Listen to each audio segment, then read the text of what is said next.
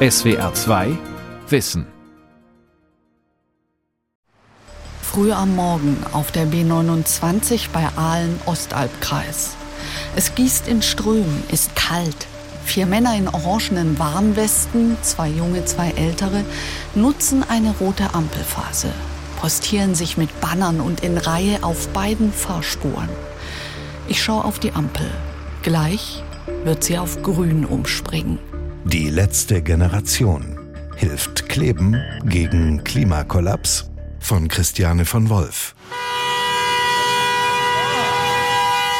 Geh doch arbeiten, sag mal. Die Autos in der ersten Reihe merken jetzt, sie hängen fest. Wir sind weg. Wir müssen fahren. Nur der Gegenverkehr läuft. Wir haben noch zwei bis drei Jahre, in denen wir handeln können. Einer der Aktivisten beginnt jetzt dagegen anzuschreien, versucht die Aktion den Klimanotstand zu erklären. Die uns noch bleiben. Warum sollten wir, warum sollten wir diese Chance nicht nutzen, die wir jetzt noch haben? Das ist Moritz. Die letzte friedliche Chance, die uns noch bleibt. Warum? Wenige Meter entfernt bekommt man von all dem nichts mit. Hunderte von Autos stauen sich, bald acht Kilometer. Ich klopfe an einige Fensterscheiben. Können Sie den Protest nachvollziehen? Bis zu einem gewissen Grad, ja. Wo hört es für Sie auf? Dass ich jetzt eigentlich um 7.50 Uhr an der Schule sein sollte. Müssen Sie das Ihren Schülern dann erklären? Ja, das wird wahrscheinlich eine interessante erste Stunde mit vielen Diskussionen geben. So dumm, ja. Weil wir haben jetzt eine Stunde verloren und müssen arbeiten gehen. Im Moment bin ich natürlich aufgewühlt, weil das habe ich noch nicht so oft so erlebt. Aber okay, ist so. Es gefährdet eigentlich die Allgemeinheit. Das ärgert mich. Ja, erstmal ist es ärgerlich. Zweitens, vielleicht muss es sein, ja. Also ich bin in einer Branche, wo wir da dafür auch arbeiten. Wir renovieren Häuser. Aber ich sage es einfach, es ist schon zu spät. Hätte schon vor 30 Jahren passieren müssen. Die sollen die Straße frei machen, das hat sich gleich erledigt. Die würde mal über den Haufen fahren. Eine junge Frau steigt aus dem Auto, zieht ihre schwarze Kapuze über den Kopf, stürmt durch den Regen Richtung Aktivisten. Ähm, ich verstehe euch. Ich bin eurer Meinung, wirklich. Aber Sie will kein Mikrofon, ich drehe es also weg. Sie bittet die Aktivisten, sie durchzulassen. Sie muss zur Uni, hat heute Zwischenprüfung. Viele reden jetzt durcheinander. In den Augen der Frau Tränen. Moritz versucht noch einmal zu erklären. Wir sind am Arsch, wenn wir jetzt nicht handeln. Wir rasten in eine Klimahölle unerkannten Ausmaßes. Millionen werden fliehen müssen, auch hier in Deutschland. Die junge Frau hat gerade Prüfung und kommt jetzt mit dem Auto tatsächlich nicht weg. Prüfungen können, die härteste Prüfungen stehen uns jetzt bevor. Wenn wir jetzt nicht durchhalten, dann rasen wir in eine Klimahölle und Das hilft ihr aber jetzt nicht. ja, ich bin auch Student und verpasse Prüfungen und es tut uns leid, dass gerade diese junge Frau betroffen ist. Aber letztendlich, was, was, was ist, wenn wir das jetzt nicht machen? Angemeldete Demos haben nicht einen ausreichenden Wandel gebracht, leider. Und deswegen müssen wir jetzt zu solchen Mitteln greifen.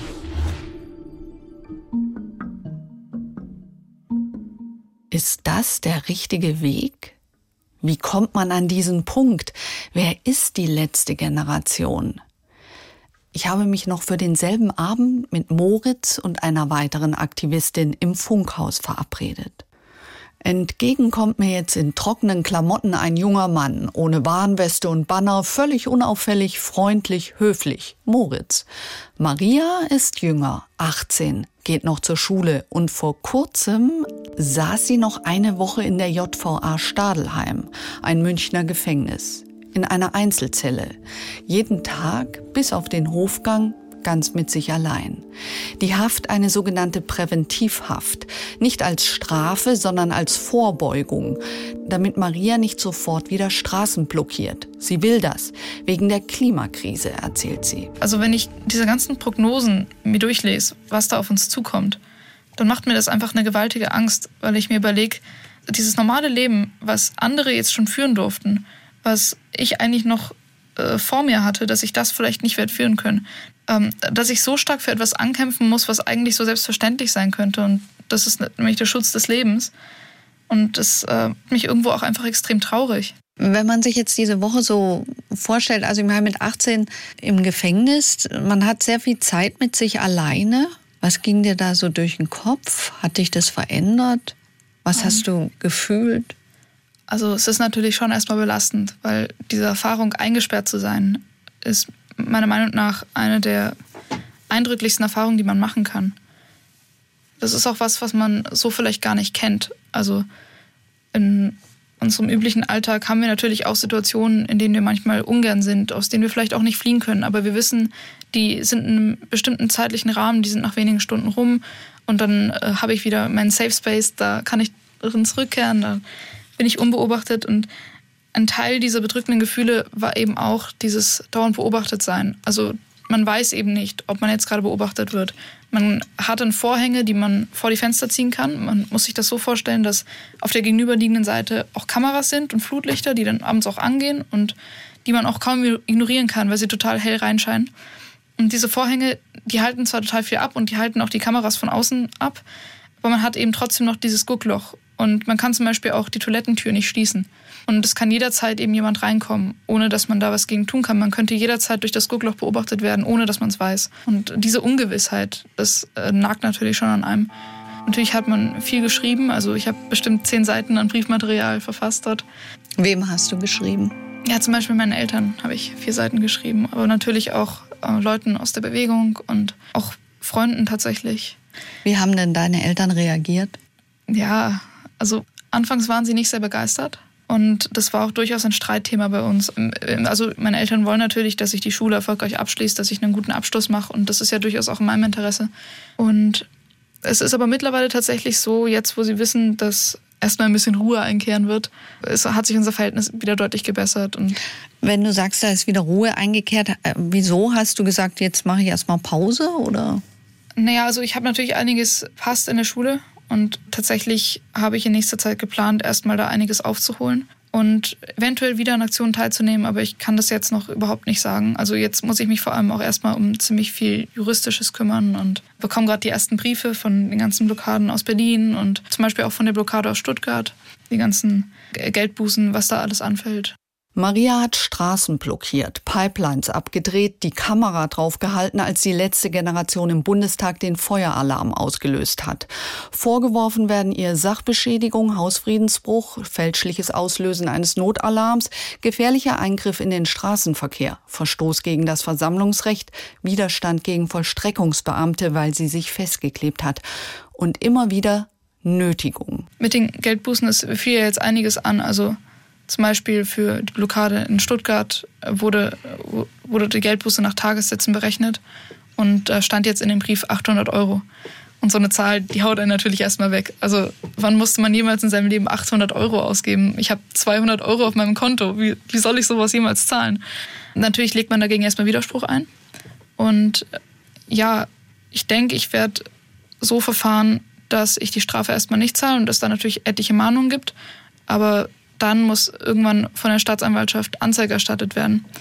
Und wenn es dazu kommt, kommt es höchstwahrscheinlich zu einem Verfahren. Und ich denke, dass ich die Geldstrafen dort auch deutlich runterhandeln kann und vielleicht mit dem Jugendstrafrecht auch in Sozialstunden und ähnliches umwandeln. Ich versuche zu verstehen, was juristisch hier gerade passiert. Tatvorwurf Nötigung. Juristisch sind Sitzblockaden komplex. So gelten im Verkehr erst die Autofahrer ab der zweiten Reihe als genötigt, weil sie vor und hinter sich physisch tatsächlich durch andere Autos blockiert sind. Entscheidend ist ein kleines Wort, verwerflich. Das Gericht muss klären, sind Mittel und oder das Ziel der Aktivisten bei der jeweiligen Aktion verwerflich. Bei diesen Blockaden wird die Verwerflichkeit daraus genommen, dass man sagt, der Zweck kann nicht einfach dadurch äh, bestimmt werden, dass man ein sogenanntes Fernziel, also die Rettung der Welt, der Frieden auf der Welt, äh, die Abschaffung des Hungers oder viele andere strebenswerte Ziele angibt, sondern es kommt auf einen viel unmittelbareren Zweck an. Der Zweck der Blockade ist, die anderen Menschen als Mittel für den Zweck der eigenen Demonstration zu benutzen. So erklärt mir das Thomas Fischer. Er ist Rechtswissenschaftler, war früher Senatsvorsitzender am Bundesgerichtshof. Aber wie gesagt, es ist komplex. Jeder Fall und jedes Gericht entscheidet unterschiedlich. In Stuttgart verließen zwei Aktivisten den Gerichtssaal wegen Nötigung vorbestraft mit vierstelligen Geldstrafen. Ein Richter in Freiburg dagegen hat einen Aktivisten freigesprochen vom Tatvorwurf der Nötigung. Der Mann hatte dreimal kilometerlangen Stau ausgelöst, sei aber kooperativ gewesen, habe sich friedlich wegtragen lassen und war nicht festgeklebt. Aber wie sieht es aus mit der Gefahrenabwehrmaßnahme der Präventivhaft in Bayern, in der auch Maria war? Über 20 Klimaaktivisten sitzen im Moment immer noch in bayerischen Zellen, manche für einen ganzen Monat. Ist das angemessen, verhältnismäßig? Das ist umstritten, kann man mal sagen. Das ist ja eine Gefahrenabwehrmaßnahme, die die Menschen davon abhalten sollen, Straftaten zu begehen. Und ich halte es nicht für von vornherein verfassungswidrig. Und wenn jemand sagt, ich beabsichtige von jetzt an äh, jeden Tag eine Dose Getränk zu stehlen aus dem Supermarkt oder ein Kaugummi zu stehlen, dann wird man wahrscheinlich nicht sagen, wir äh, setzen dich jetzt permanent immer mal für 30 Tage in Haft. Aber wenn jemand sagt, ich beabsichtige jetzt, sobald ich hier raus bin, werde ich wieder eine neue erhebliche Straftat begehen, zum Beispiel 10.000 Menschen dazu nötigen, fünf Stunden lang sich sich nicht bewegen zu können, dann würde ich sagen, ist die Grenze der Verhältnismäßigkeit noch nicht erreicht. Sagt der Rechtswissenschaftler Thomas Fischer. Einer, der es anders sieht, der Strafrechtler Michael Rosenthal aus Karlsruhe. 30 Tage Präventivhaft, das ist vollkommen unverhältnismäßig und damit auch verfassungswidrig. Denn die Präventivhaft soll ja verhängt werden, um Straftaten zu verhüten. Welche Straftaten kommen in Betracht? Es ist eigentlich nur die Nötigung. Und bei der Nötigung streiten sich alle, sogar die Gerichte, ob der Tatbestand hier überhaupt erfüllt ist. Da soll also eine Straftat abgewehrt werden, von der sich die Juristen nicht mal einig sind, ob es eine ist. Das kann keine 30 Tage wert sein. Damit bin ich bei der Dauer. Es müsste ja auch eine Gefahr vorliegen, die so lange andauert. Allein die Wiederholungsmöglichkeit kann das nicht ausmachen. Denn die Gefahrenmomente sind sehr viel kürzer vielleicht eine Stunde, anderthalb. Und den Rest der Zeit würden die Leute völlig unnötig im Gefängnis sitzen. Dann, Sie können nicht prognostizieren, wie groß die Gefahren einer solchen Straftat sind. Wenn das Leute sind, die irgendwas falsch machen, wie die beiden Herrschaften aus der Elfi neulich abends, die man einfach mit dem Gelände hat hinaustragen können, dann ist auch tatsächlich nicht viel passiert. Der Eingriff in die persönliche Freiheit durch Wegsperren ist der schwerste Eingriff in eines der wichtigsten Grundrechte, die man sich vorstellen kann. Während Juristen und Juristinnen diskutieren, wächst die öffentliche Kritik. Was zu diesem Zeitpunkt noch keiner weiß, wenige Tage später wird Bayern seinen Kurs ändern. Alle Aktivisten werden vorzeitig aus der Haft entlassen. Zurück auf die Straße. Wir laden die Bundesregierung jederzeit zu Gesprächen ein, sind jederzeit gesprächsbereit und stellen unsere Aktionen sofort ein, wenn sie die einfachsten Maßnahmen umsetzen, die schnell und effizient wirken, wie die Einführung eines 9-Euro-Klimatickets. Dauerhaftes 9-Euro-Ticket und Tempolimit 100 Stundenkilometer. Damit soll die Regierung anfangen. Liest man auch auf den Bannern. Auch ein Pappkarton wird hochgehalten, Rettungsgasse steht drauf. Festgeklebt haben sich nur zwei. Links außen der schon ältere Mann, rechts außen Moritz neben seiner Hand zwei leere Klebertuben. Polizisten leiten jetzt den Verkehr um. Sanitäter holen rote Plastikkisten aus den Rettungswagen. Darin Flaschen mit Speiseöl, Kriechöl, kleine Spachtel, Pinsel und Nylonfäden. Mit viel Geduld ziehen die Sanitäter ganz am Schluss so einen Faden zwischen Haut und Asphalt durch, Finger um Finger, um abzulösen. Ich suche den Einsatzleiter James Smith heißt er. Wir gingen davon aus, dass letzte Woche die Aktion stattfindet. Von dem her sind wir rechtlich auch entsprechende Absprache, auch mit dem Malteser Hilfsdienst, sind wir top vorbereitet gewesen. Und von dem her ist es für uns jetzt eigentlich eine Routine. Im Moment hat man den Eindruck, es ist jetzt alles Paletti oder täuscht es? Nö, also wir haben abgeleitet, also es steht niemand im Stau im Prinzip. Die Teilnehmer hier können ihr Grundrecht wahrnehmen und die Verkehrsteilnehmer mehr oder weniger zur Arbeit gehen. Also ist schon alles wunderbar. Der Moritz erzählt ja hier die ganze Zeit, warum er das macht. Ja, und er möchte das ja auch Ihnen erzählen. Hören Sie dazu? Interessiert Sie das? Bewegt Sie das? Also ich kümmere mich jetzt um meine polizeiliche Aufgabe. Natürlich bewegt mich was und interessiert mich, was in der Welt passiert. Aber in dem Fall bin ich Polizist. Und privat Klimaschutz ein Thema bei Ihnen? Natürlich, mit zwei Kindern, sicher. Machen Sie auch was dafür? Ich fahre deutlich mehr Fahrrad wie, wie Auto. Also meine Radkilometer sind deutlich mehr wie meine Autokilometer. Ich denke, da mache ich schon relativ viel. Ich frage mich, was hat sich jetzt in den letzten Stunden hier tatsächlich abgespielt? Vorne am Kopf des Staus, ja, die Routine, festkleben, ablösen. Aber was ist mit den Geschichten dahinter? Die Studentin mit der Zwischenprüfung, sicher nur eine davon. Vielleicht verpasst jemand gerade seine Chemotherapie, kann sein Kind nicht abholen, hat finanzielle Einbußen. Ich frage Moritz am Abend, warum? Warum ausgerechnet immer wieder diese Protestform? Erstmal hasse ich das dort zu sitzen. Ja, also es ist, es ist wirklich scheiße. Das macht überhaupt keinen Spaß. Ähm, aber ja, solange ich schon Aktivismus mache, hat es eben keine relevanten ähm, Veränderungen gegeben, die unser Überleben sichern. Und ähm, wenn wir uns hören, ähm, was Klimawissenschaftler sagen, Professor Schellenhuber spricht von zwei bis drei Jahren, das sind umgerechnet 30 Monate, in denen wir jetzt noch handeln können, dann ist das mein größter Antrieb, dass ich jetzt diese Aktionsform ergreife. Und ähm, aber das, was es eben bedingt, diese Leute eben zu blockieren, die gar nichts dafür können, die unschuldig daran sind, das gibt mir jedes Mal ein echt sehr, sehr grummliches Bauchgefühl, muss ich sagen. Und ich möchte das eigentlich nicht machen. Und ich hoffe jeden Tag, dass die Bundesregierung auf unsere permanente Gesprächsbereitschaft, die wir haben, irgendwie eingehen mag, dass wir unsere Aktion beenden können. Politikerinnen und Politiker können sich nicht wirklich in einen Dialog hineinzwingen lassen.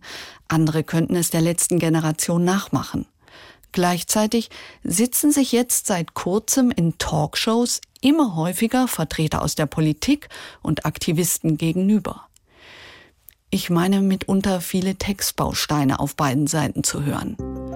Angefangen haben die Talkshow-Einladungen nach dem tragischen Tod einer Radfahrerin in Berlin. Ein Betonmischer erfasst eine Frau, die nicht auf dem Radweg unterwegs ist. Zur gleichen Zeit provoziert die letzte Generation einen Stau in der Stadt. Ein Spezialfahrzeug, das den Betonmischer anheben hätte können, kommt verspätet zum Unfallort. Shitstorm im Netz, viel Lärm in den Medien. Die Schuldigen für den tragischen Tod scheinen sofort ausgemacht zu sein. Dabei laufen gerade erst Ermittlungen. Welche Rolle hat das Spezialfahrzeug, der Stau und die Aktivisten bei dem Unglück überhaupt gespielt? Die Unschuldsvermutung bei vielen erstmal ausgeblendet, genauso wie die Tatsache täglicher Staus in Berlin. Rettungskräfte können in Staus tatsächlich die entscheidenden Minuten zu spät kommen. Was sagt Moritz dazu? Also allein durch Baustellen, allein durch FalschparkerInnen wurden zuvor schon jede Menge Stausituationen auch ausgelöst, bevor es die letzte Generation überhaupt gab. Und na klar ähm, ist es eine konfrontative Situation, in die wir uns begeben. Aber letztendlich, ich frage mich, warum wir davor schon nicht diskutiert haben darüber, dass Menschen in Autos einen Herzinfarkt erleiden können, wenn es doch so viele Baustellen auf den Straßen gibt. Dass Radwege einfach nicht durchgehend flächengehend ausgebaut sind und äh, RadfahrerInnen auf äh, Straßen ausweichen müssen und teilweise in sehr gefährliche äh, Situationen kommen. Während ich am Feature arbeite, meldet die Tagesschau.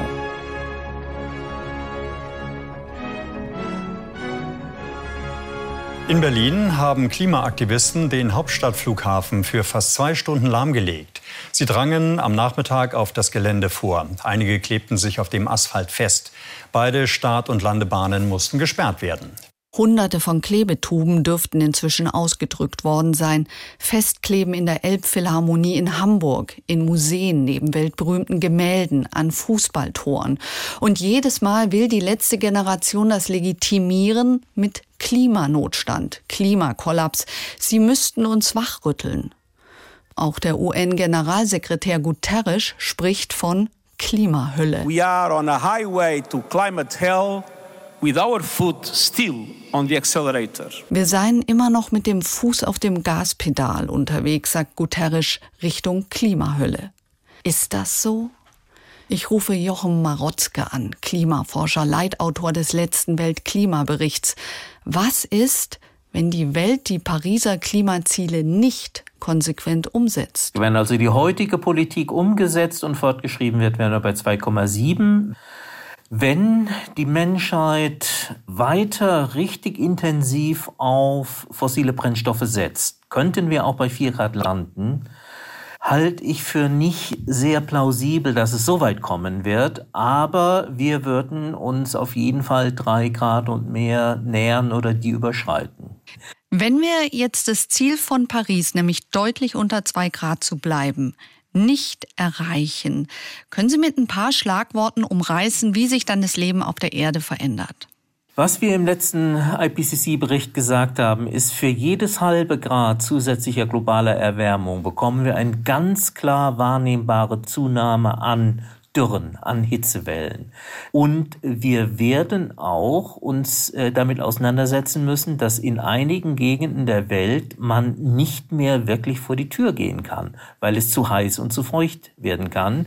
Und diese Risiken steigen, wenn die globale Temperatur immer weiter steigt. Ist es richtig, dass das Milliarden von Menschen betreffen könnte, die dann in unbewohnbaren Gegenden letztendlich leben?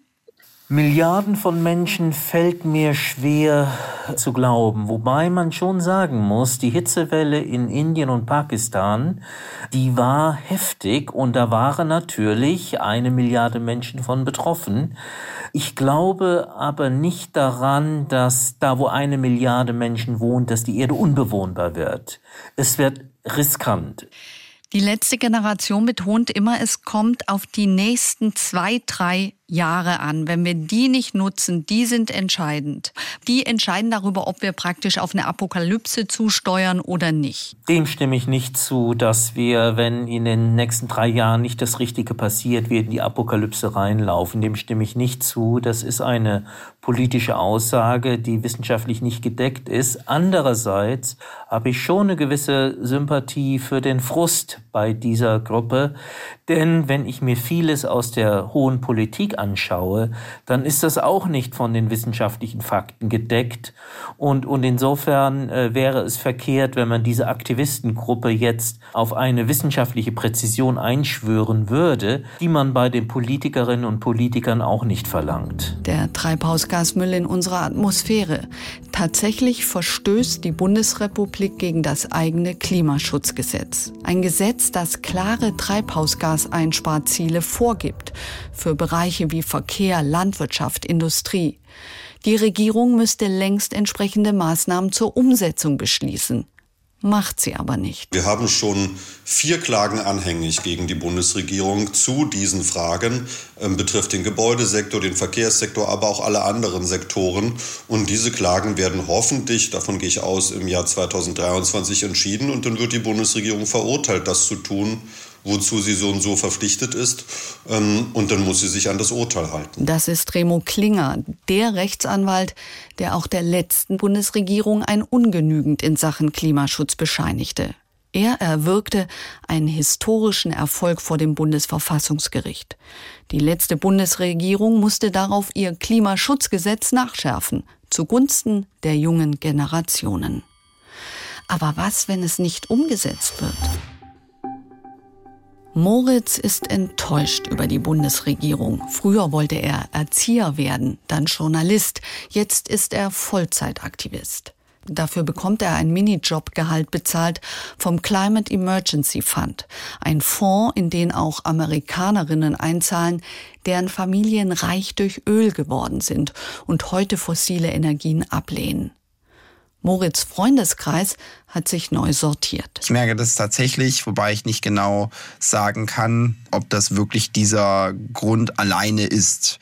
Mein Leben sieht halt inzwischen schon deutlich anders aus als das meiner Freunde, die nicht im Aktivismus sind und Freundinnen. Dennoch halte ich es für persönlich wertvoll, eben äh, an ihnen festzuhalten und bin ihnen auch dankbar, wenn sie an mir festhalten und diesen Weg dann unterstützen, indem sie mich dann weiterhin ähm, als der sehen können, der ich immer schon war.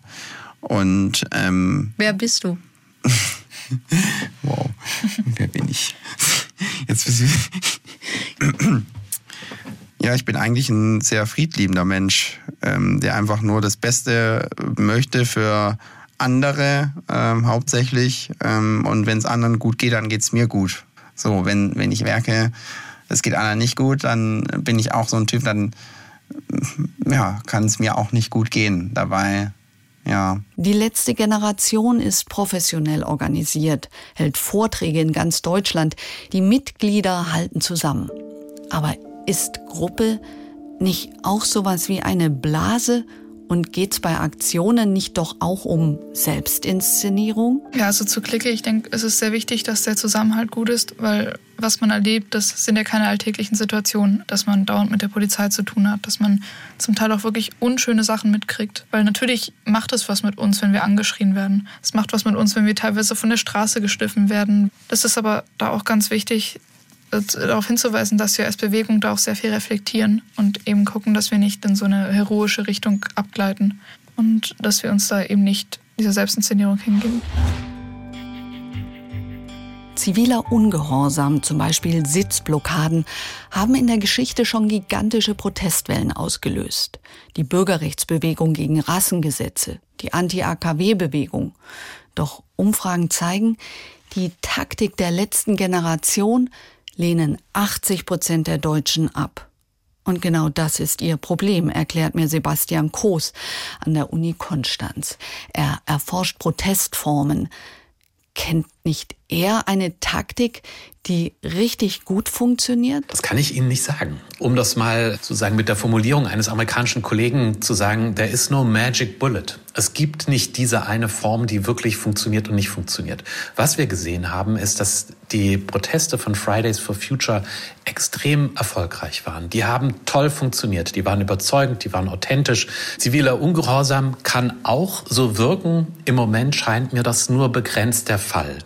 Und das Problem, warum das, glaube ich, in Deutschland gerade so kritisch gesehen wird, ist, dass es wir häufig das Problem einer Wahrnehmungsverzerrung haben und bestimmte Formen des Protests als gewaltsam wahrnehmen oder als sehr radikal wahrnehmen, auch wenn sie eigentlich so radikal am Ende gar nicht sind. Das ist keine grüne RAF oder dergleichen, aber die Furcht vor so etwas scheint in Deutschland tatsächlich tief zu verankert zu sein.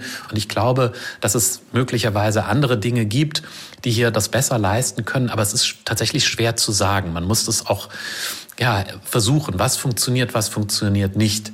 Der Druck ist hoch. Es ist essentiell. Ohne Aktivismus werden wir die Klimakrise nicht bewältigen können. Wir brauchen also ein Turbo für Klimaschutz. Die Suche geht weiter. Die letzte Generation hilft Kleben gegen Klimakrise. Autorin und Sprecherin Christiane von Wolf. Regie Arni Lauer. SWR 2 Wissen. Manuskripte und weiterführende Informationen zu unserem Podcast und den einzelnen Folgen gibt es unter swr2wissen.de.